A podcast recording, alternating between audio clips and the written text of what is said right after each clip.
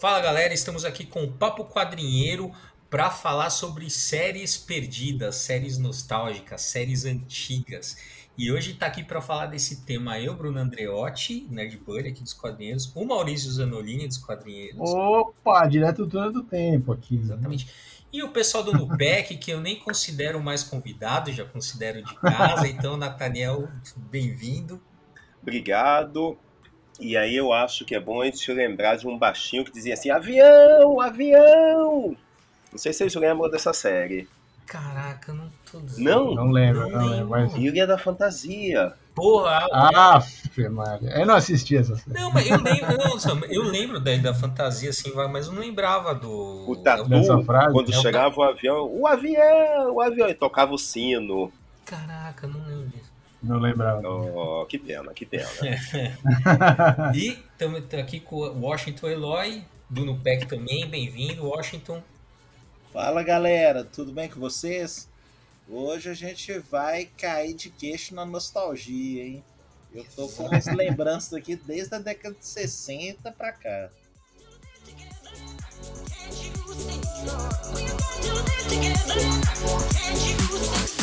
get blue, to get blue, to get blue, to get blue, to get blue.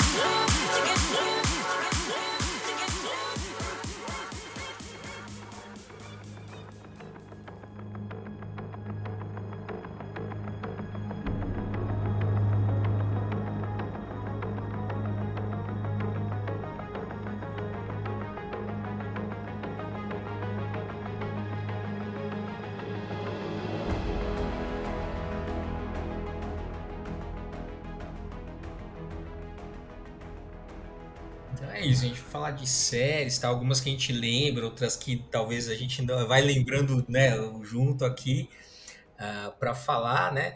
E uh, ah, para começar essa conversa, né, a gente vai dar uma contextualizada aqui a respeito né, da, da, né, das séries tal. A gente conhece, né, lógico, e aí a produção majoritariamente americana, a gente consome, né, aqui no Brasil a gente consumiu muito enlatado, majoritariamente, predominantemente, né, praticamente antes da era do streaming, era, a gente só consumia é, seriado americano, né? Uh, talvez um outro seriado uh, japonês do gênero tokusatsu, né? Basicamente. E algumas, é, tinha algumas séries nacionais e tal.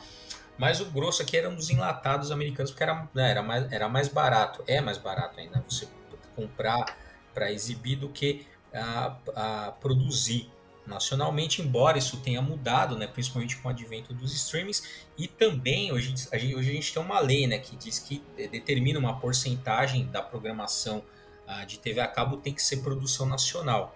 Né, então isso também fez proliferar algumas séries e algumas produções nacionais. Mas antes de tudo isso, né, uh, a gente tem né, o que eles consideram como a era de ouro da, da TV americana. Né. Então a gente tem um período ali na década de 50 que é conhecido como tem várias, né, idade do então, né, de 50, o período de 80, 90, né, que tem alguns seriados bem assim destacados, tal, que é o, por exemplo, né, um auge aí bem legal, é o Twin Peaks, né, que ficou muito marcado ali na na década de 90, que é considerado um momento ali que vai fundar uma certa complexidade dramática ali, né? Mas a gente tem uh, basicamente ali no final dos anos 90 e, e anos 2010, assim, é o que a gente chama de, uh, né, que eles chamam de uh, idade do ouro, idade de ouro da TV americana, com algumas produções bem uh, famosas, né, que Família Soprano, né, The Wire também, é, é, se eu não me engano, é nesse período,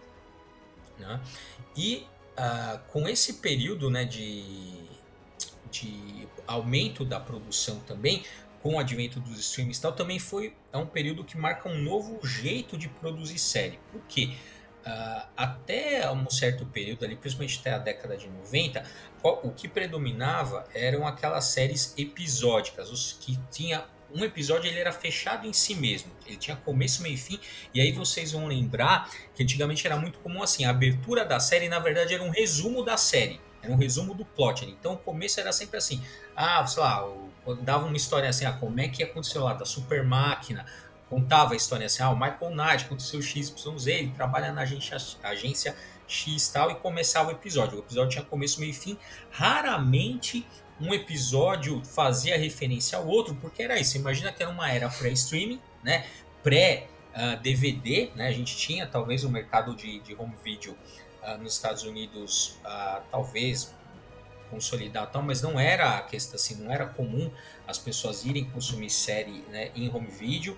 Aqui no Brasil também não. Isso começou a mudar um pouco com o advento do DVD, que as pessoas começaram a ter o hábito de comprar os box das séries, né?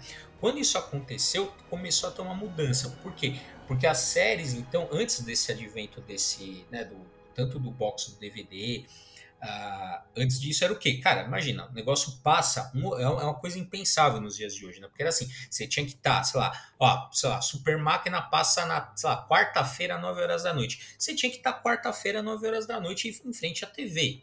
Era esse o período que você tinha para assistir.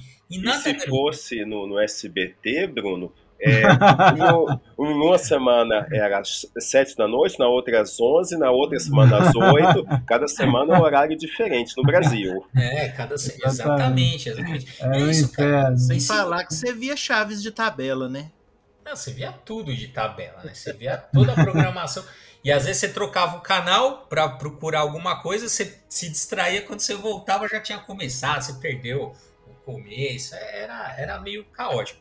Mas era isso, então você estava ali e ninguém garante que você estaria ali na semana seguinte. Então, a, aquele episódio de série que você tinha, você tinha que entender o que estava acontecendo minimamente, ter começo, meio e fim do episódio, acabou. Sabe-se lá Deus se você ia estar, tá, continuar vendo a série ou não ia. Então as séries eram, eram episódicas, né, nesse sentido de ter episódios fechados tal. Raramente passava de um episódio para outro. Eu acho, tem uma. Agora que vocês comentaram dessa questão de ter ficar é, né, esperando uh, para ver e tal. Eu lembro tinha uma série quem é quem joga RPG, não sei se, é, se o Nathaniel Washington jogaram alguma vez. É, mas tinha, tem uma, tinha uma série que é também ali meados dos anos 90, que era Kindred The Embraced, que era baseado numa num RPG chamado Vampiro a Máscara.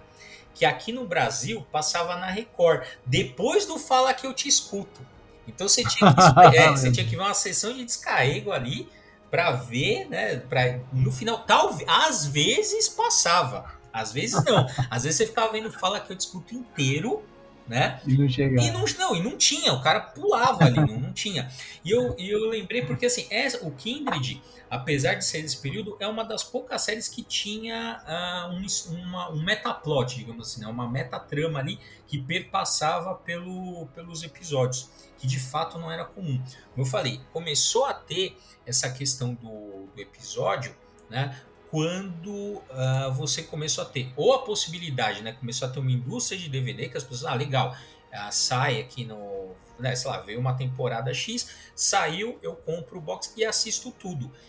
E principalmente depois com o advento do streaming, que então você pôde, né, ter, como você sabia que a pessoa ia ver todos os episódios, você começou a poder ter algumas uh, digamos assim, algumas liberdades criativas ou pensar uma maneira de contar história que possibilitasse né, um desenvolvimento maior, né, uma metatrama. Então, uma, uma, a mesma trama tem né, do primeiro episódio até o último da temporada, e isso permite né, que a história fique mais complexa.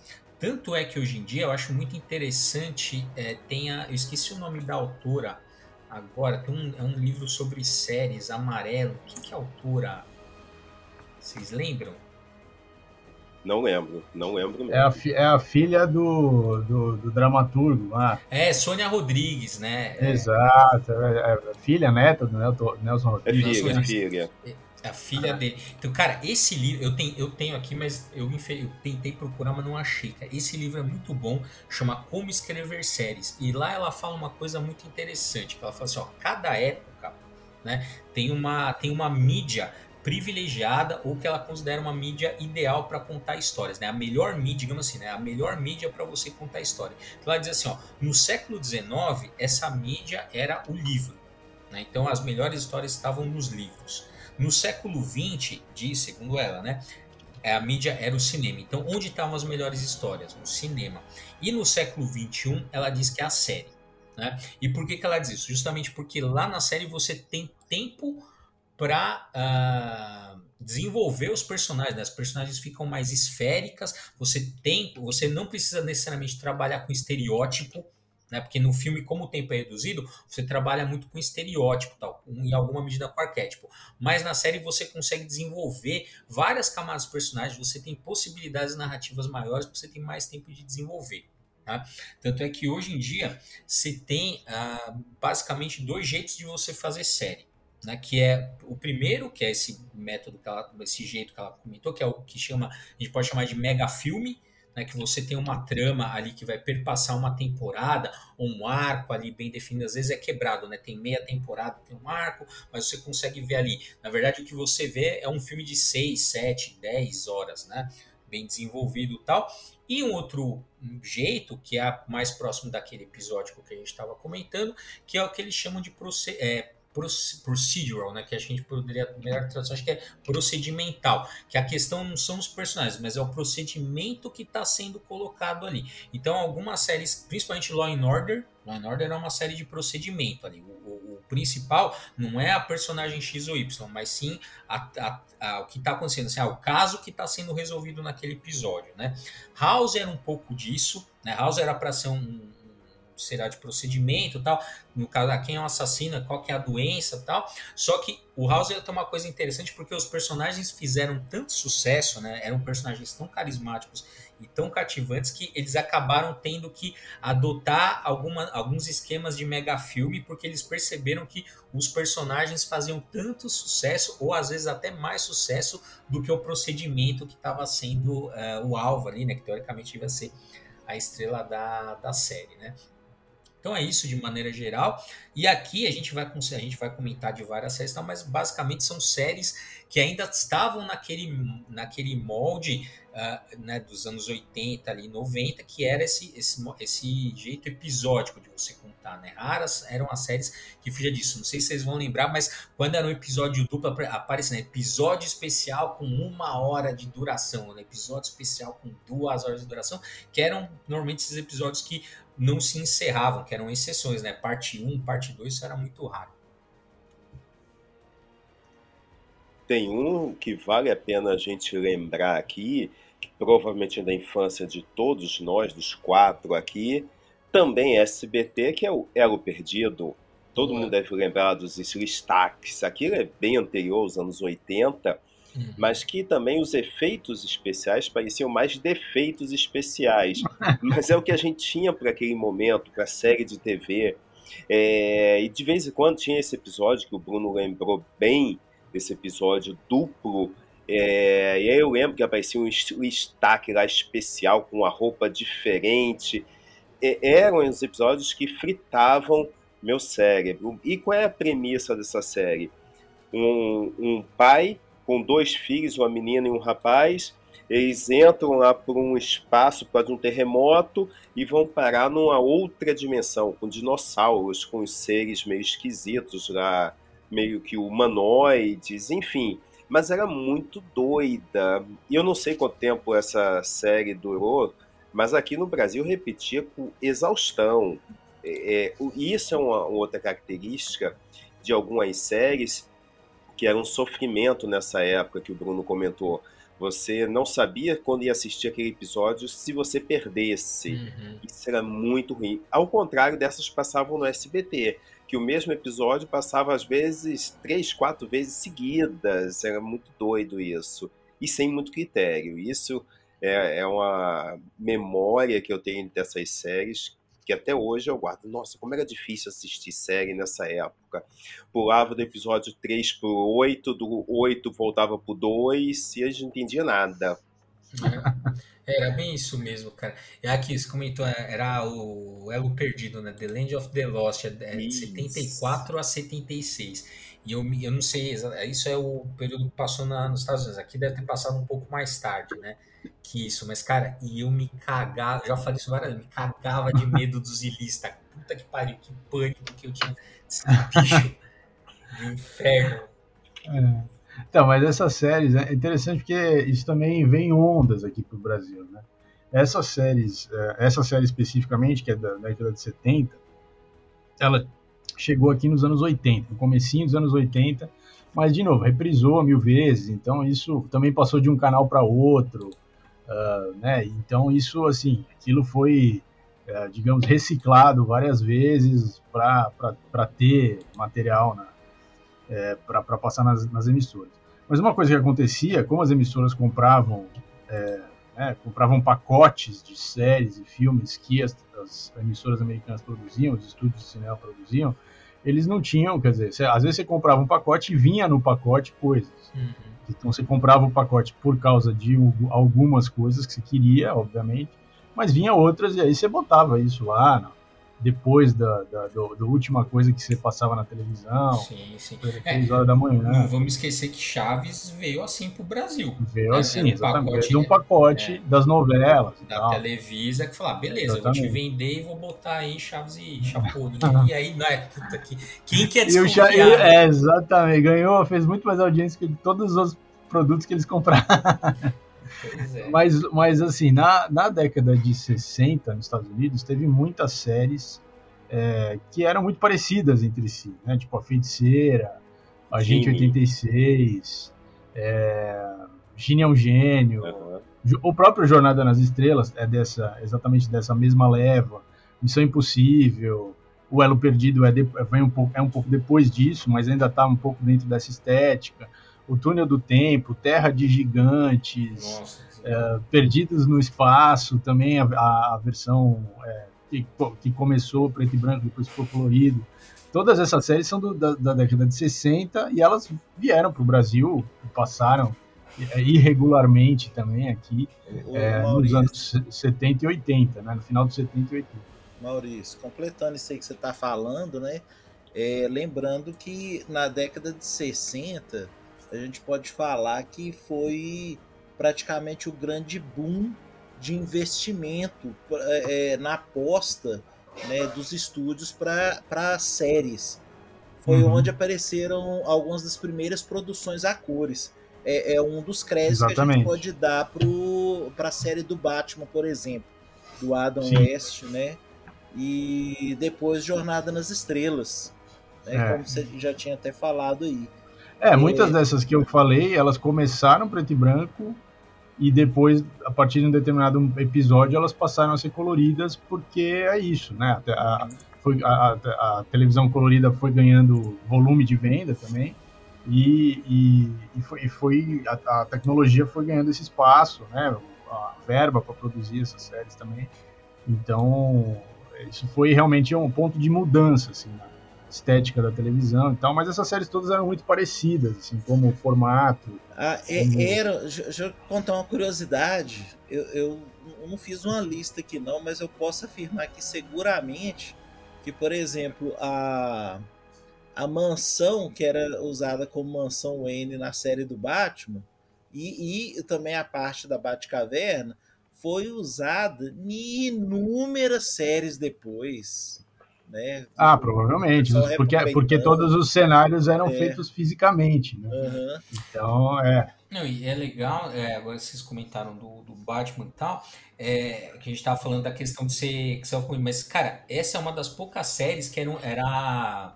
A maioria dos episódios era parte 1 e parte 2. Uhum. Né? Por quê? Porque nos Estados Unidos, eles... Olha só, cara, esse seriado meu, ele só tem três temporadas, mas ele fez tantos, cara, é tanto sucesso que a primeira onda de Batmania, né, foi desencadeada por esse seriado.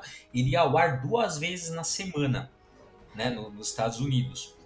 Na primeira e na segunda temporada. Todos os episódios na, da primeira e segunda é parte 1, parte 2. Na terceira temporada muda e aí é só uma. Aí para esse esquema de parte 1, parte 2, porque só passava uma vez por semana. E a influência do, desse Batman de 66 é tanta que quando Richard Donner faz o Superman, havia esse clima de galhofa no, no Superman inicialmente, e aí ele tenta diminuir essa tensão, porque os produtores queriam fazer um negócio estilo Batman 66. É, é aquele já... Lex Luthor lá, o Exato. assistente Lex Luthor, é total, é total Batman 66. Totalmente. Então, assim, ainda ah. tem uma pegada de humor muito forte. A gente vê isso quando o Richard Donner sai, e aí no terceiro filme você tem lá Richard Pryor entrando, aí você uhum. tem aquele clima total de galhofa. E o filme fracassa, obviamente, porque não, é, não era é. isso que o público queria, mas o estúdio estava apostando nisso, né? E o, e o Jornada nas Estrelas também tem um pouco desse mérito, tanto pela parte do colorido, né? Tanto pela, pela ousadia da época, né? Que tem umas histórias muito engraçadas que, como o ator do Spock não queria usar as orelhas, né? Porque elas eram tão mal feitas, né? As orelhas pontudas. E no fim todo mundo acabou postando e virou a febre, né? Depois rendeu filmes e tudo mais. Agora, é, uma coisa que eu queria falar que sempre me matou de raiva em séries, é, apesar de eu ter gostado de muitas séries, né? Vou citar uns nomes aqui, se depois vocês quiserem resgatar nomes que não foram citados, como é, Os Gatões, Trovão Azul, Águia de Fogo, né? É, é, Gina Eugênio Feiticeira, também assisti muito, né? A Gata e o Rato, a oh, Mulher Biônica, O Homem de 6 milhões de dólares, né? Arquivo X, né? Então, assim, é, é, Duro na Queda, né? É, os Gatões. Então, é, o, o, lance é o seguinte, é, eu, eu, me incomodava a vida toda, incomoda até hoje, né? É quando não tinha conclusão. Por exemplo, encerrava a série e já ficava sem saber o que aconteceu, né? E é. isso tem, não, tem série que a gente nunca soube se ou for, ou se eles não compraram o pacote completo, né? se tiveram fim mesmo, né? E, ou a gente é, teve fim lá nos Estados Unidos e que não. Teve isso, né? É, o elo perdido mesmo, né? Nós nunca soubemos se eles voltaram para casa. É, é, o elo perdido eu não sei se teve final, mas, por exemplo, eu lembro que quando passou, e aí mudando um pouco do foco, né? O, quando passou o Kamen Rider, né? O Black Kamen Rider na manchete, cara, eu, se eu não me engano, nunca chegou a passar ou demorou pra caramba, mas acho que o último episódio nunca chegou a passar ou demorou pra caramba pra passar. Os cara, eles passavam todos até o penúltimo, que já demorava pra caramba, né? Aí que você. E aí até tinha uma, uma sequência, né? Passava todo dia. Aí na hora que você ia ver o último, quando você ia. Tava no dia seguinte, tava o primeiro de novo, cara. E não passava. E, e algumas séries acontecia isso. É, e é, aí isso também... gerava também uma série de lendas urbanas. Todo mundo recebeu né, no início dos e-mails aquela coisa da caverna do dragão. Os caras não ah, entendiam é. que séries, mesmo em desenho animado, tipo Caverna do Dragão, os Flintstones, os Jets, não tinha fim, porque eles iam renovando ou não renovando, então não tinha intenção de terminar. É, então isso era comum também nas séries live action, com atores e tal, tudo bonitinho. E aí gerava-se mil hipóteses, mil teorias sobre isso. Tá vendo que fake news não é uma coisa de agora, né? Vem lá de trás. É, mas também tem uma coisa que, assim, a gente aqui, o que chegou aqui no Brasil foi uma, uma, um filé, digamos, das séries que foram produzidas nos Estados Unidos, né? Tem muito mais coisa que foi produzido lá, que passou lá, a gente nem sabe, nunca viu, nunca ouviu falar, porque a quantidade de produção que eles tinham lá era muito grande. É, e do mesmo jeito, quer dizer, a quantidade, de, a quantidade de produção e todo ano os caras fazendo pilotos para tentar emplacar novas séries e, e, medindo audiência, porque era isso que, que definia se a série era, né, ia, ia perdurar ou não. O próprio Jornada das Estrelas, nas Estrelas é um, um exemplo disso, quer dizer, a série foi cancelada uh, porque não tinha audiência, é, não, não, não, não era comercialmente é, viável, e aí depois, nas reprises, é que a série começou a pegar, é, um, né, desenvolver um público ali, e aí, a partir dessas reprises, que duraram muitos anos, inclusive, é, é que se criou uma base de fãs que possibilitou depois fazer outras coisas com a e criar uma franquia a partir Os dali. filmes, o, o, primeiro filme mesmo de guerra, Jornada nas Estrelas, já foi no final da, da segunda metade da década de 70. Sim. Né? É, então, aí todo esse tempo levou para a série ganhar uma, uma base de fãs baseada em reprise, puramente. Uhum. Porque não, não foi feito mais nada porque ela foi cancelada. Então, essa coisa do cancelamento, e, de, e o cancelamento, a consequência do cancelamento era essa, né? Quer dizer, você não, ficar sem um final. Porque hoje a gente tem essa coisa assim, ah, os, é, o cara lança uma série, aí tem a segunda temporada, e aí a, a, a emissora avisa que vai cancelar, aí eles fazem um episódio final lá e termina. Então hoje tem um pouco isso, que é tipo um respeito com o público que está assistindo, mesmo que seja um público pequeno. Nem sempre funciona, tipo a, a, a Y, o último homem, que, que virou série aí, teve um ano de, de série, uma, uma temporada de série, foi cancelada eles tentaram emplacar em outro canal, não rolou, acabou, vai ficar sem, sem conclusão, né? Uhum. Então é, é isso. Às vezes ainda acontece, mas, mas naquela época isso não era nenhuma questão. Quer dizer, você uhum. largar no meio a série e partir para outra é tipo a coisa mais normal. E também tinha Só que coisas... a gente aqui ficava órfão. Né? Outra coisa que eu acho legal também a gente é, lembrar é que hoje em dia a gente fica aí batendo palmas e torcendo aí para ter o crossover das séries, né? Mas era uma coisa que já existia, né? Já teve crossover da série da Feiticeira com o Dino Eugênio. A Gata e o Rato já teve crossover com é, Mulher Biônica e o Homem de 6 milhões de dólares, que também tinham suas séries divididas e faziam crossover, né? Não, peraí, como é que foi isso? Eu não lembro disso aí. Como é que foi esse crossover? Não, não lembro. O, o, o episódio, do, do Homem de 6 milhões de dólares da, é, da Mulher Biônica, eu lembro desse episódio. É, eles eram um casal. Eles não, não, beleza. Casal. Esse, é, esse era o mesmo universo tal. Isso eu, eu lembrava, não, mas esse, como é que você falou do, do, da feiticeira com o. A feiticeira e, o, e, o, e, o, e a Dina Eugênio já encontraram no episódio especial. Caraca, não, não.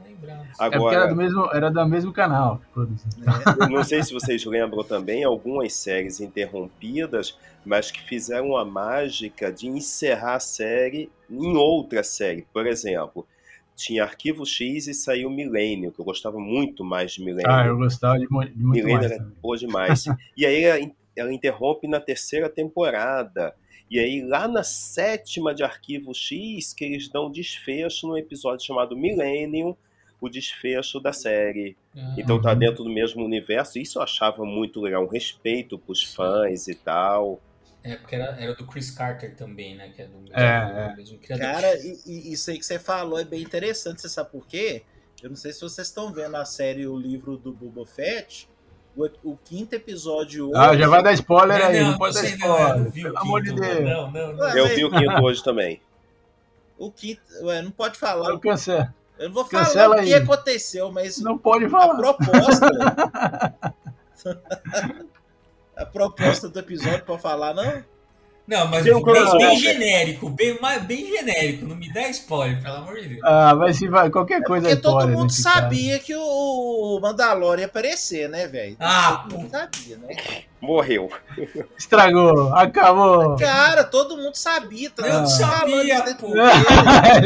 o Bruno é inocente, não pode fazer isso com é, ele. Tá, tá todo mundo ah, fica, olha, fica, fica aí a vingança do Marcos, porque ele fica. O Marcos é o, é o, é o cara que fica. É o nosso é, editor. Né? Da, da Mythical Lab que, que edita os nossos episódios. Eu falo assim, puta, mano, eu fico tomando spoiler direto. Essa, essa foi a vingança do Marcos. É, eu falo assim, o episódio serviu para mostrar uma conclusão de um, uma coisa do Mandalorian, entendeu? Mas chega, então. É, não, é, chega, chega que já. Da, da, senão a gente vai parar aqui para assistir. Mas fica tranquilo que os Ewoks não apareceram ainda. Ai, graças a Deus. Ainda. Então, mas Você falando. sabe que rolou. É. Eu vou, vou mudar de assunto aqui, então. Mas falando ainda dessa, dessa questão dos crossovers, cara, eu tava, quando eu tava pesquisando aqui, eu, sinceramente não, não lembro, mas te, sabe uma que teve um crossover bem inusitado, vocês vão lembrar das duas, eu imagino. O Manimal teve um, hum. um crossover com o Automan. No episódio 7 ah, teve do, mesmo. Do Manimal, é, tipo, é a mesma cena, você consegue ver o cara. Assim, é a mesma cena que aparece tanto no Automan quanto no Manimal, só que por ângulos diferentes. Então você vê o personagem, tipo, de uma série na outra no fundo, assim. E, e, né? Ô, ô, Bruno, e já teve também o crossover de Trovão Azul com a Águia de Fogo. Ah, Isso é? eu não sabia. Teve, teve é, foi um longa-metragem que fizeram. Que louco. Nossa senhora, esse helicóptero eu tinha de brinquedo. O, o, Agora, o Águia de Fogo era uma equipe, né? Agora, o Trovão Azul era um helicóptero feito É, Trovão Azul eu tinha. resolver coisas urbanas, né? E ele tinha uma coisa interessante, que ele tinha um canhão metralhadora na ponta, que ele mirava para onde você olhava. Ele mexia de acordo com o capacete do piloto. Nessa é. época, você tinha os filmes que acabavam virando série. Trovão Azul foi um filme com o Roy Scheider que acabou virando série. E aí você uhum. tem essa influência de Hollywood nesse, nessa indústria das séries que é muito forte. Um exemplo disso, você tem é, Guerra nas Estrelas, na época ainda era Guerra nas Estrelas, não era Star Wars, que aí você gerou, por exemplo, o Battlestar Galactica, que eu adorava a série, que teve um reboot aí da série, anos, tem uhum. alguns anos, mas a premissa... Vai ter outro, acho. Agora. É, eu ouvi falar, estou esperando. É porque a, a premissa do Battlestar também é uma aventura de ficção e tal, mas pegando, levando em conta que o livro lá do alemão eram os deuses astronautas, a premissa é que todo o nosso sistema cultural é tão diverso que só podia ter vindo de várias é, investidas espaciais, de colonizações espaciais, enfim. Mas é uma série muito cara que terminou logo na primeira temporada. Aí fizeram meio que uma continuação dela, um reboot, que foi Galáctica 1980. O título é uhum. é horrível, mas ela já se passava na Terra. E quem lembra disso, na minha infância eu adorava, porque tinha uma questão de viagem no tempo no primeiro episódio, que é um episódio triplo. Olha só isso, coisa rara. Que eles teriam que voltar. Um, um dos tripulantes lá da Galáctica voltava no tempo para armar os nazistas para eles combaterem a invasão dos Silônios. Então a estratégia. É, eu tenho até o livro, até hoje, em português, é, que saiu e tal. Mas a estratégia é que a audiência bota nazista. Então tinha viagem no tempo, tinha nazista. Era muito é, típico isso na época. É.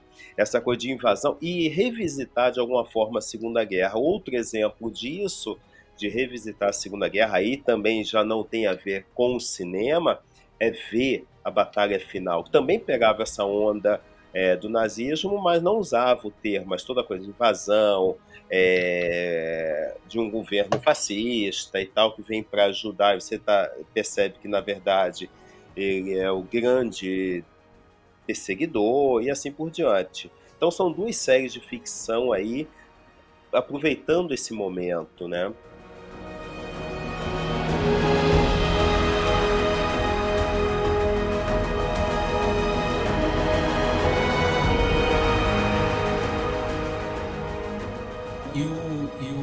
A, o Battlestar Galactica original eu, eu, vi, assim, sei lá, trechos de episódios, não, não, acompanhei.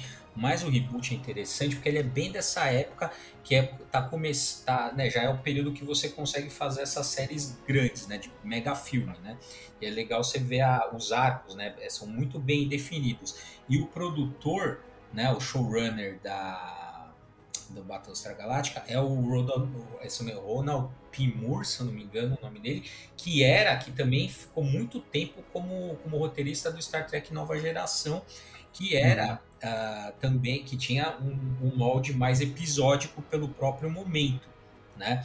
Tanto é que depois, se eu não me engano, na Deep Space Nine, você já começa a ter arcos mais um pouco mais longos de história, né? Que, tá, que aí até aparecia, vira e mexe, aparecia um, outro personagem do, do, pessoal da nova geração, porque eles estão ali temporalmente no, no mesmo, né, no mesmo ponto ali.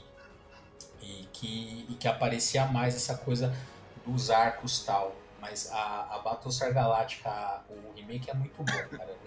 É uma das melhores séries de ficção científica, não Com certeza, com certeza. Mas também tinha aquelas que a gente sentava para se divertir. É, e uma que fez muito sucesso no Brasil e na Inglaterra, curiosamente, vocês devem lembrar, era o Esquadrão Classe A. Que, ah, sim. Que sim. Tem um filme tinha, recente, mais ou menos filme, recente, né, de reboot. O filme é bem ruinzinho, mas a, a série era divertida. Você tinha lá grupo de militares acusado injustamente, aí viravam soldados da fortuna, aí tocava musiquinha e sempre com episódios com humor muito leve. Era é meio sessão da tarde, mas muito bem produzido para a época. Uhum. É, isso surpreendia, mas sempre episódios isolados. Quando chega lá pela quinta temporada é que tem uma mudança. Mas também não percebia nada, porque passava tudo fora de ordem. Uhum.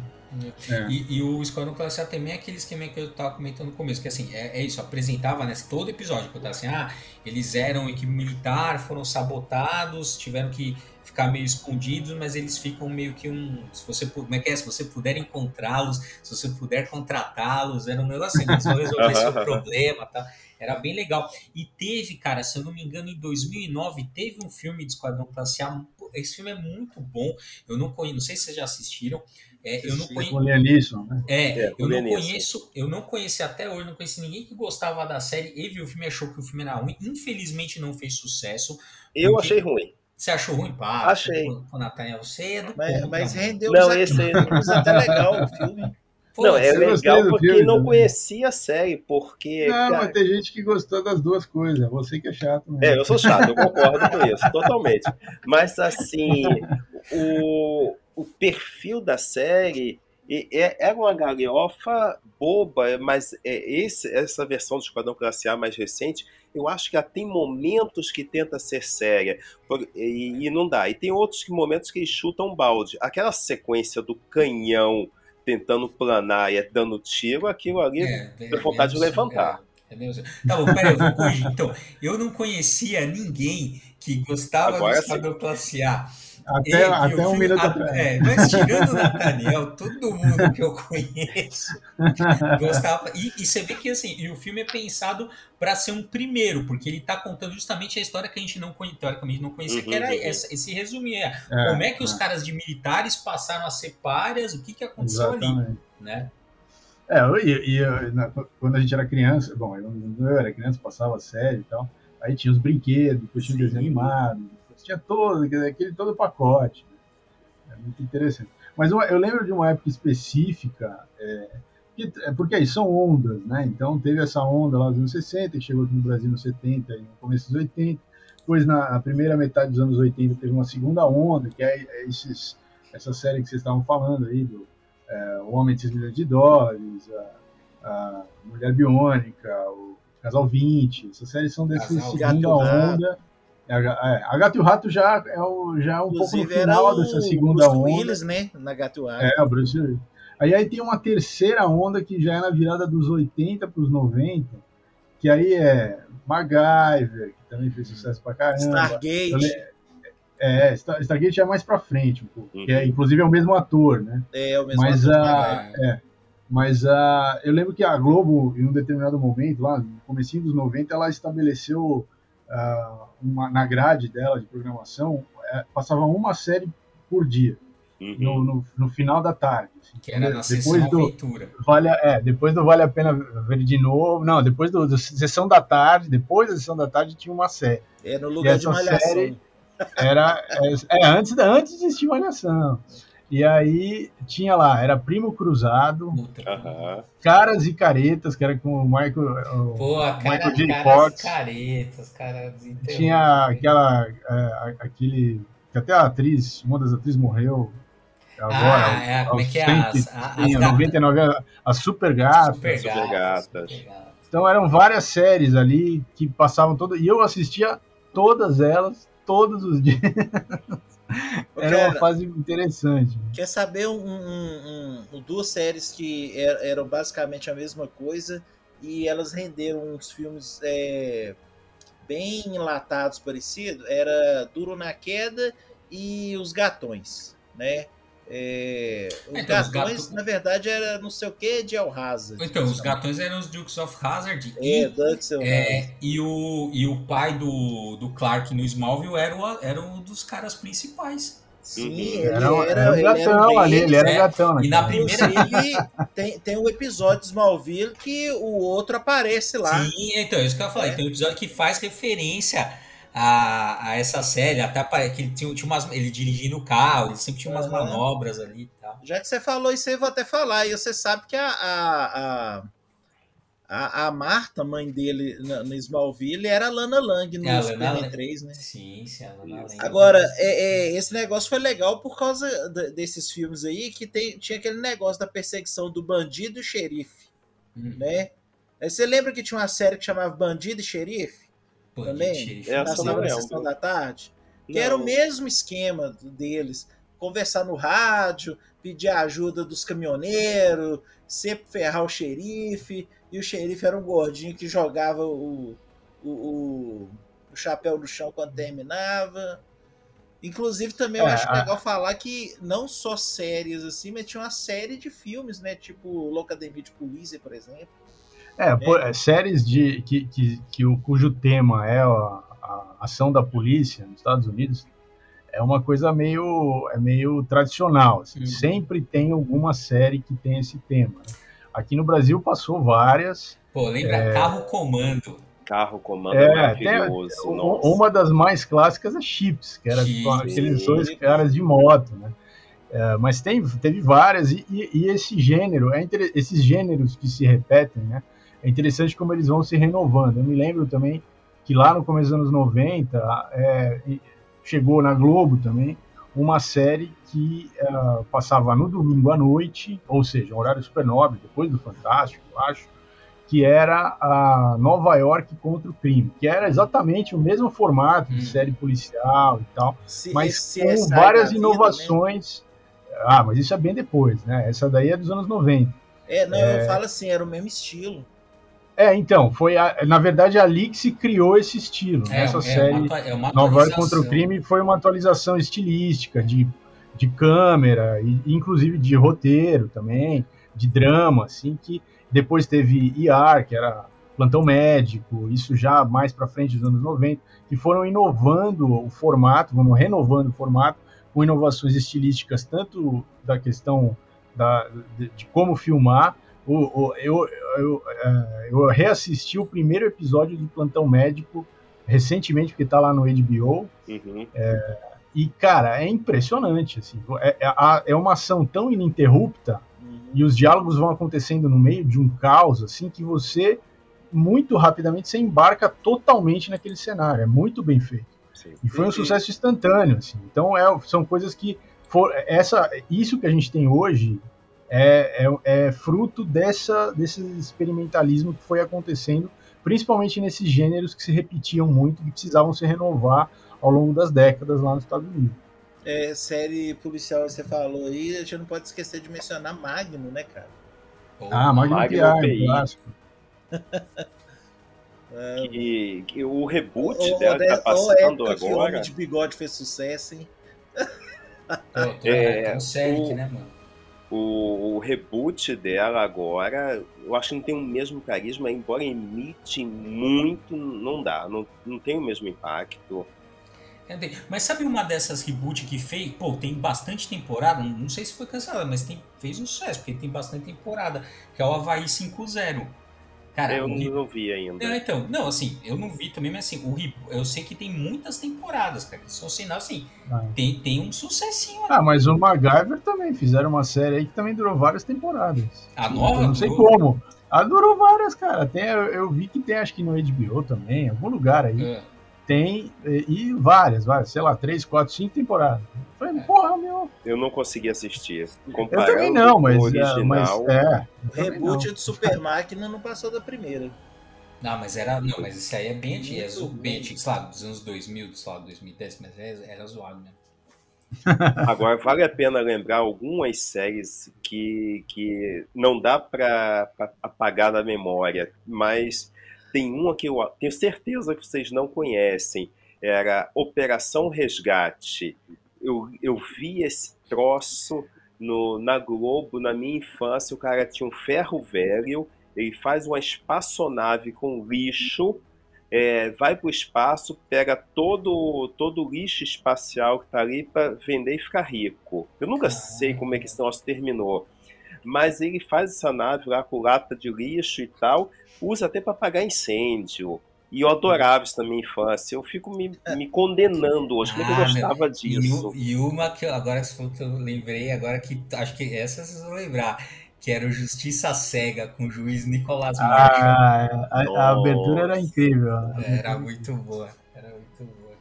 Tem a Kate Marrone também, É, você lembra? Sim, de Maô, a, a Dama de Ouro, pô. Ouro. Que os caras do Cacete Planeta ficavam zoando que era a Kate Machone. Kate? Machone, É, é. faziam zoeira.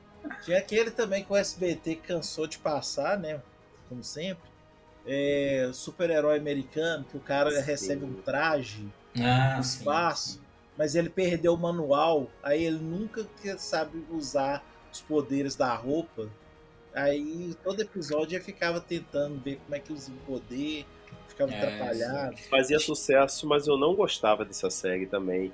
Eu esperava, na época, eu queria ver uma série de super-heróis, não queria ver isso. Era né? muito Cara, era, era uma... Super-heróis, eh, cê- vamos ponderar aqui, o que, é que tinha de super-herói? Tinha, tinha a série do Shazam, tinha a série do era, Mulher é. Maravilha, que era Linda Carter, tinha a série do Homem-Aranha, tinha uma série do Capitão América, mas eu acho que essa foi minissérie, acho que ela É, essa daí era, era uma série de filmes, na verdade. Tinha uns É, dois ou dois três filmes. filmes. É. Tinha, É. ah, tinha a poderosa Isis, Hulk, Hulk, é, até que tinha Hulk. bastante, cara. Quer dizer, bastante, Hulk. sei lá, e vai falar 10. Hoje que sai 10 no ano, né? é, né? É, que mais que tinha de super-herói? Cara, tinha eu uma. lembro só. tinha- no começo dos anos 2000, final da década de tinha Ah, uma. tem- esqueci, tinha Teve X-Men. Superboy, teve um do Superboy no final dos anos 80. Te- Teve do Superman, mas lembra, tinha uma que era, que era do, do- Era, não era X-Men, mas era tipo no mesmo universo ali. Sim, que eu chamava? lembro. Vocês lembram? Eu-? Essa Eu- foi anos 90, não foi não? Ah, sei lá. é, Eu acho tá. que foi início dos anos Esse- 2000, alguma coisa assim. É, sei lá, segunda metade dos anos 90, início Eu sabia o nome, essa, a série foi ruim demais. É, Ah, esqueci. Mas tinha, tá? É, Não sei é, se era geração X. É uma coisa assim, é uma coisa assim. Ah, é, geração, acho que era geração X, alguma coisa X. Né? É, era realmente como se era- eles quisessem fazer uma coisa dos X-Men, mas estivesse com medo. É, cara, era, era o que dava pra fazer ali, né? Porque também tem uma coisa que esses dias eu tava, tô lendo o, o Voltar, né, lá da, do Pipoque Nankin, que é do Alfredo Alcala, né? Que, cara, a arte é muito foda. É, cara, o negócio assim é absurdo. E aí eu fiquei pensando, né? Porque ali o negócio era da década de 60, se, se eu não me engano, essas histórias da década de 70. Tá, mas vamos deixar a década de 70. Cara, assim, era o impacto era outro, né? Porque você imagina, hoje o que a gente vê no cinema e vê na televisão é uma coisa. Imagina naquela época, cara, que a gente, né, que a, a técnica não tinha avançado tanto. Você vê um quadrinho desenhado pelo Alcala, imagina, tipo, o negócio era, né, o impacto era muito diferente, né? Os recursos técnicos eram muito limitados, né, na, na, na televisão. Então, aquela arte, você imagina aquela, o impacto daquela arte naquela época, a gente nunca vai conseguir absorver, né? Ah, cara, Mas tinha- tinha uma Flash série- nos anos 90. Tinha, The Flash, que foi a, a mais próxima dos quadrinhos. né? É, Nossa, na época todo todo. mundo pirou cabeção. E é Mas curioso. tinha uma série, uma série paralela ali, que não tem nada a ver com os super-heróis dos quadrinhos, que era é, Herói por Acaso. Vocês lembram? Dessa pô, série? lembro. Era, Ah, Essa era interessante até, vai. era da o hora. menino, era- era o menino tinha um superpoder. Era meio comédia, mas era Passava boa. na Globo de domingo. Passava Exatamente. junto com. Como é que era o negócio? Esse cara era um gênio. Que era um anãozinho que tinha uns brinquedos que resolvia O problema. Simon, o, o, o o Simon. Simon alguma coisa. Era da hora essa série também. Era da hora. Era da- Ah, eu vou, ó, vou falar, você vai lembrar qual personagem do, do How I Met Your Mother tinha uma série, que eles fazem até referência. Ah, sim. Era o o tal- Barney É, Stinson. o- é, que era o tal Quando pai ele e era tal criança. Exato, que era o tal pai e tal filho, que ele Aham. tinha, que era um médico lá, que ele era adolescente, assim, sei lá, tinha uns- muito novo, já estava lá na faculdade de medicina, e no final todo ele fazia um diário no computador, então episódio do Hamlet que eles fazem, né? Tá o Barney Stinson ali falando, né? Escrevendo É. o diário no computador. É, cara, vocês lembram que teve a série do Robocop? Sim, Lembro também. Teve Nossa, um piloto, né, que muita gente queria até considerar como Robocop 4, que é, ela, ele fazia amizade com a mulher lá, eles, em vez de pegar uma pessoa e colocar num, num, num ciborgue, né, eles inventaram, ah, por que, que a gente não pega o cérebro humano e põe no computador para controlar a cidade toda? Aí sequestra uma mulher lá e coloca ela. Aí dá, dá tudo errado e ela vira o computador que controla. É, é, é, como é que é mesmo o nome da cidade deles? Detroit. Detroit. Detroit. Aí ela faz amizade com o Robocop, eles prendem o cara que fez isso com ela e tudo, mas. Aí eu lembro que tinha uns episódios até legal assim, mas não, não passou disso não. Foi uma temporada só. Aí eles passam a ter um relacionamento afetivo, porque ela é meio máquina, ele também, tudo se tem. Meu, é, é sempre a mesma rola, assim, sempre a mesma É. roteiro. Vou falar uma também, não sei se vocês vão lembrar, hein? Um cientista genial. Quem que lembra? Puta, essa eu adorava. eu também. Essa série. Cara, eu tenho, eu tenho lembranças assim de cenas inteiras. Primeiro aquele, aquele lugar que ele morava, que era um galpãozão, não tinha parede. É. E, e aí, quando ele andava pelos cômodos, assim, a luz ia apagando e acendendo. E aí ele falou que ele criou isso daí para economizar luz. E assim, naquela ah, época, isso, isso era um negócio. Noite, né? Eu lembro que ele, ele. Eu lembro de uma cena específica, assim, que ele tá de olho fechado apertando o olho. Puta, eu assim. também lembro dessa. Você lembra dessa cena? Cara, lembro. Por que, que a gente guarda determinadas coisas na cabeça? É, que ele que tá, tá ele tá, eu tô estudando. É, é, não, eu tô, tô, fazendo um mapa dos meus neurônios é. a partir não, das não, imagens eu, eu lembro bem dessa Meu, cena. Puta. Aquela mulher lá, secretária dele, perguntou ele falou que ele gosta de ver as luzes de quando você fecha os olhos. Ele faz um estudo daqui, cara, é muito louco essa série. Não, é muito, é muito interessante. E, sabe, e, sabe, um episódio que eu lembro dessa série? Não sei se você vai lembrar, vocês vão lembrar. Que é assim, hum. é, é, um, começa a morrer gente de vários acidentes. Aí, vários, aí eles descobrem que tem tipo uma inteligência artificial que acho que era controlava um prédio, alguma coisa tal, que era isso, ficava gerando os acidentes, matando as pessoas, né? E aí por que, olha que, aí os caras, pô, mas por que que tá, né? Por, por que, que ela tá fazendo isso? Aí os caras descobrem que a inteligência artificial ficava sintonizando é, programa evangélico na televisão, programa de, de religioso, e como falava que as, que as pessoas iam pro, né, quando morresse ia pro paraíso e tal, ela entendia que aquilo era bom e matava as pessoas, cara. Era oh, cara. Mano, é. genial, hein? Genial esse roteiro. É. Porra. Ah, agora, agora saca essa. O Renegado de Lourenço Renegado, Nossa, Lourenço, cara, demais. Muito bom. Então, e essa é uma série que né, faz, tinha, assim, tipo, era, era bem comentada na época, né? Que eu lembro, tipo, vários amigos assistiam e tal, mas morreu, né? Tipo, ninguém passou é. ali acabou, né? Não teve, não teve, reboot, não teve nada, né? É o próprio Lorenzo Lamas desapareceu de Hollywood. É.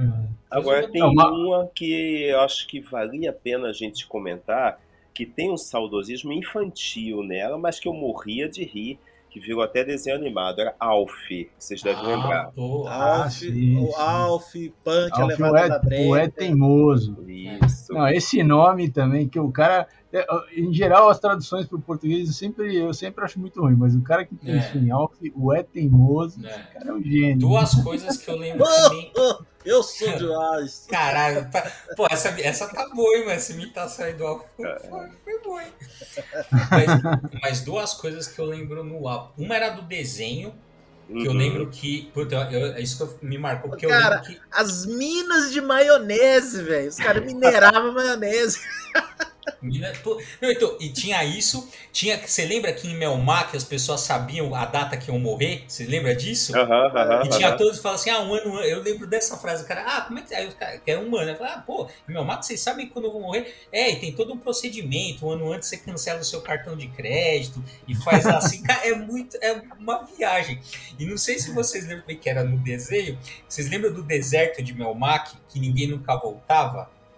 Que aí tem um episódio que um amigo deles vai pro deserto, que ninguém volta, e os caras, não, vamos ter que resgatar o cara do deserto que ninguém volta. E aí quando eles chegam no deserto, é um puta de um resort, tudo à vontade, por isso que ninguém voltava, tipo, essa era, de graça e tal, e os caras vão lá e convencem o cara. Eu lembro que o cara também falou assim, pô, eu não acredito que vocês vão me fazer sair daqui. Eles tiram, eles são as primeiras pessoas que voltam do deserto de Melmar. e a tara desde comer gato, velho. É, Tanduba. É, é, tinha, uma, tinha uma outra série que também marcou, é uma série curta até, num, é, meio, meio fora do, do desse mainstream. Já aí. sei, Super Vic. Não, é Super Vic era mainstream total, era SBT. É. Mas, mas essa série ela foi uma série meio precursora de algumas coisas, tipo é, hackers, é, mídia alternativa tal, que era o Max Headroom. Sim. Não sei se vocês lembram do Max Headroom. Na manchete. Na, na, manchete, exatamente. Que, era, que também já era um canal meio desindexado ali do, do mainstream. E, e, e, assim, era um negócio muito louco, assim, porque saía fora do, do padrão de tudo que estava sendo estava uh, né, sendo vinculado na televisão, de séries americanas. É, é, é, baseado numa história inglesa, né? Então, mas, mas foi produzido na televisão americana, depois foi comprado e produzido lá, mas originalmente a ideia é da BBC e tal. E, e era um treco assim interessante, é, meio de vanguarda, né? Então, aquele cara que hackeava o sinal da televisão, que era uma inteligência artificial, e aí apresentava um talk show, é, era, era muito fora mesmo do, do padrão. E assim como, por exemplo, outra série que foi absolutamente fora da curva, que também passou na Globo à noite, no domingo, que era Twin Peaks. Sim, claro. Que era uma série que, era, que também já é esse começo de um, de um pessoal do cinema indo para fazer série de televisão e fazendo umas séries que fugiam totalmente da, do arroz com feijão que era feito para televisão. Sim, sim. E agora Cara, eu vou dar, eu vou dar e, Desculpa, fala, tem, fala aí, eu acho. Eu queria citar duas animações que eu acho que elas eram meio fora da curva, sabe? Porque é, é, você fala de animação, todo mundo vai lembrar de Thundercat, He-Man, né? Tudo assim. Mas tem duas produções americanas que, que renderam filmes para é, filmes assim, longa-metragem para ir para cinema e tudo assim, no mesmo formato que eles eram feitos em desenho, que é Transformers e G.I. Joe, Comandos em Ação, que para nós eu acho que eles funcionavam mais como uma série. Você vê que tinha uma, uma produção um pouco diferenciada. Inclusive são cultuados até hoje, né? Uhum. Apesar dos outros também serem, mas é, é, igual por exemplo Transformers mesmo. Se você for olhar, tem uma evolução absurda. Não era só aquele desenho, tem continuação deles é, é, é, é em versões mangá que nunca vieram para o Brasil. O G.I. Joe, assim, na verdade, significava mais para eles lá do que para nós, né? Que é o herói americano, né? Os G.I. Joe. Uhum. Uhum. E, e, eu, e, tô, e ambos fizeram longas metragens na época, né? Eu lembro que é, 1986, 1987, e foi um marketing danado para falar, vai no cinema, ver Transformers, ver Comandos em Ação, de tudo assim. Então, eu acho do Comandos em Ação. Comandos em Ação, eu lembro do Transformers, lembro, é, mas do Comandos em Ação eu não lembro do longa. É, eu só lembro do Transformers também. O, o inclusive o longa-metragem do, do Comandos em Ação, é, todo mundo lembra do. Vocês não, não lembram do o líder Cobra, que tinha uma, uma máscara é, lisa, espelhada? Comandante não, Cobra. Ah, sim, não, mas ele passa, ele também aparecia é. na, na série, né? Na, na, no, no, no longa-metragem, é. é. eles dão um negócio dele que ele vira uma cobra inteira, até ele não conseguir mais raciocinar. Ah, oh, muito foda, velho. Cara, depois eu vou jogar aqui no, no Google. É, vou procurar também.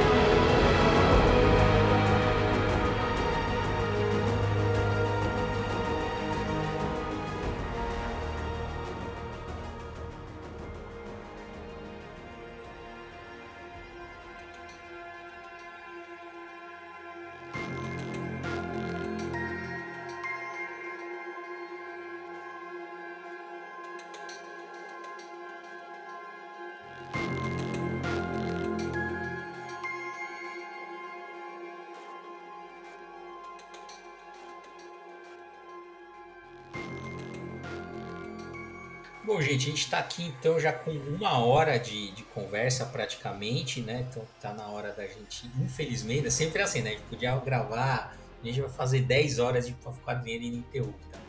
Mas, enfim, para a gente encerrar, vamos lá. A gente, pô, a gente comentou de série pra caramba, filme, acabou falando um pouco de filme, de desenho e tal. Mas vamos lá. Qual que a gente não comentou que faltou aqui? Washington. Ah, que faltou aqui. É, que a gente não. Uma série que a gente, que a gente até agora não falou, uma série só. Uma série só? Ah, ah. Pensou, Nathaniel, vamos passar próximo. Ilha da Fantasia. E é verdade, é. você começou com a, com a foi, foi, é, é. Mas eu, eu, Ricardo Montalban, para quem não conhece, só um, um minuto, é, o Ricardo Montalban e esse anão, que era o Tatu, como era traduzido no português, em inglês também é a mesma coisa, mas escrita diferente. Então as pessoas pagavam para ir para esse lugar para ter seus sonhos realizados. Então era esse clima de um resort, a pessoa tendo lá seus desejos e sempre com um final muito feliz. Então era literalmente uma coisa paradisíaca. Muito do sem gracinha, mas é o que a gente tinha para ver na época e vale a pena comentar. Ricardo Montalbán, Eterno Khan. É, Maurício, qual que é? Fala aí sua menção rosa que a gente acabou não comentando.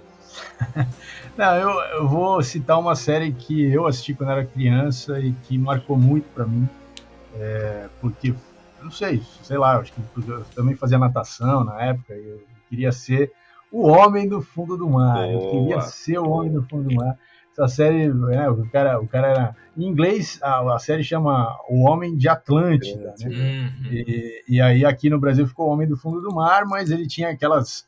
A mão dele, né, entre os dedos, ele tinha lá uma, uma pele que fazia com que ele conseguia nadar com mais velocidade e tal, ele respirava debaixo d'água. Olha. É o Michael era, Phelps. Era, o Michael Phelps, né? Era ridículo, não tinha roteiro nenhum, mas assim, eu achava aquilo incrível. E aí, Washington, qual, fala aí sua menção rosa. Voltou pra você. Ah, cara, eu lembrei de uma que passou um tempo na Globo, que como é que era o nome? Era. Acho que é Primo Cruzado, que eram os dois. Não, Primo Cruzado foi citado. Primo Cruzado foi citado. Foi? Foi. Foi, foi. Foi bem rápido, é. na verdade, mas sim, mas era boa. mas, mas, era boa, mas era boa. Que era, que era dois irmãos gêmeos alienígenas que um sentiu que o outro sentia. Ah, não, não, esse, esse não é o. Não, esse, esse não, é, mas, eu, mas essa, qual que é essa daí que você falou? Eu não lembro. Dos irmãos eu não lembro. Eu acho que era Primo Cruzado. Não, Primo Cruzado era, era, eram dois caras mesmo que dividiam um apartamento.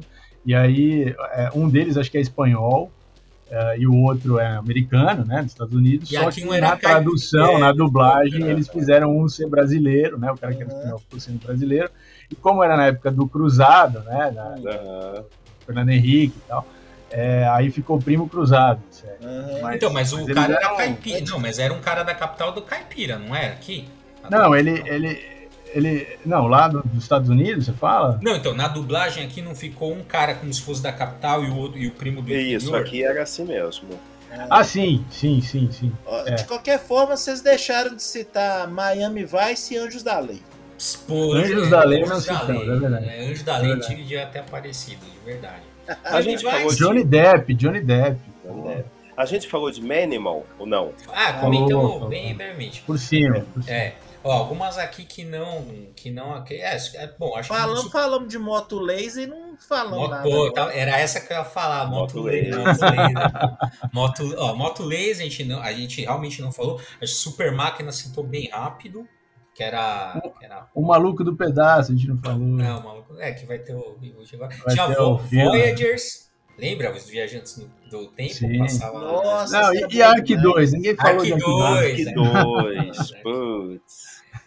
É, era tinha... demais. Ah, essa, essa, essa juventude assistindo televisão loucamente, né? Que era é. foi a nossa, né? Cara, é, do, do, a gente consumiu muita série, meu Deus. É, era muita coisa. Ark 2 passava sábado de manhã, sábado, domingo de manhã, eu lembro disso. Ainda tinha a série do Planeta dos Macacos, não sei se vocês lembram disso. Tinha, também, tinha. Ah, tinha. Três é demais, fazia muito sucesso. Três é demais. É, é, é, o, o Full, full, full, full, House. Full House, e agora tem o Full House, né? Eles fizeram uma sequência. É, e o cara faleceu recentemente. É, né, exatamente, é. Cara, e, e a gente pode considerar a série também, mesmo sendo desenho, né? Porque é, desde o final dos anos 80 e até hoje tá no El Simpsons. Sim, é, Simpsons também. É, eu acho que um, a gente vai fazer um. A gente ainda faz um episódio é, só sobre. É, só é uma parte 2, mas só sobre desenhos. Né? Acho que vale, vale E também só sobre série, séries depois dos anos 2000. Ah, é bobo, é. Que a gente, foi, a gente fez um passeio aqui pelo passado geral. Então é isso, gente. Valeu, Nathaniel. Valeu pela participação mais uma vez. Que já falei, para mim você não é mínimo, mas convidado. Você já é cativo aqui, né? Obrigado. do PEC. Washington também aqui, segundo participação aqui seguida aqui, valeu. Valeu, cara. Isso aí, bom, Maurício que tá sempre aí, né? No, no É, nosso, aqui comigo, com os paneles, e a gente volta semana que vem com mais Papo Quadrinheiro.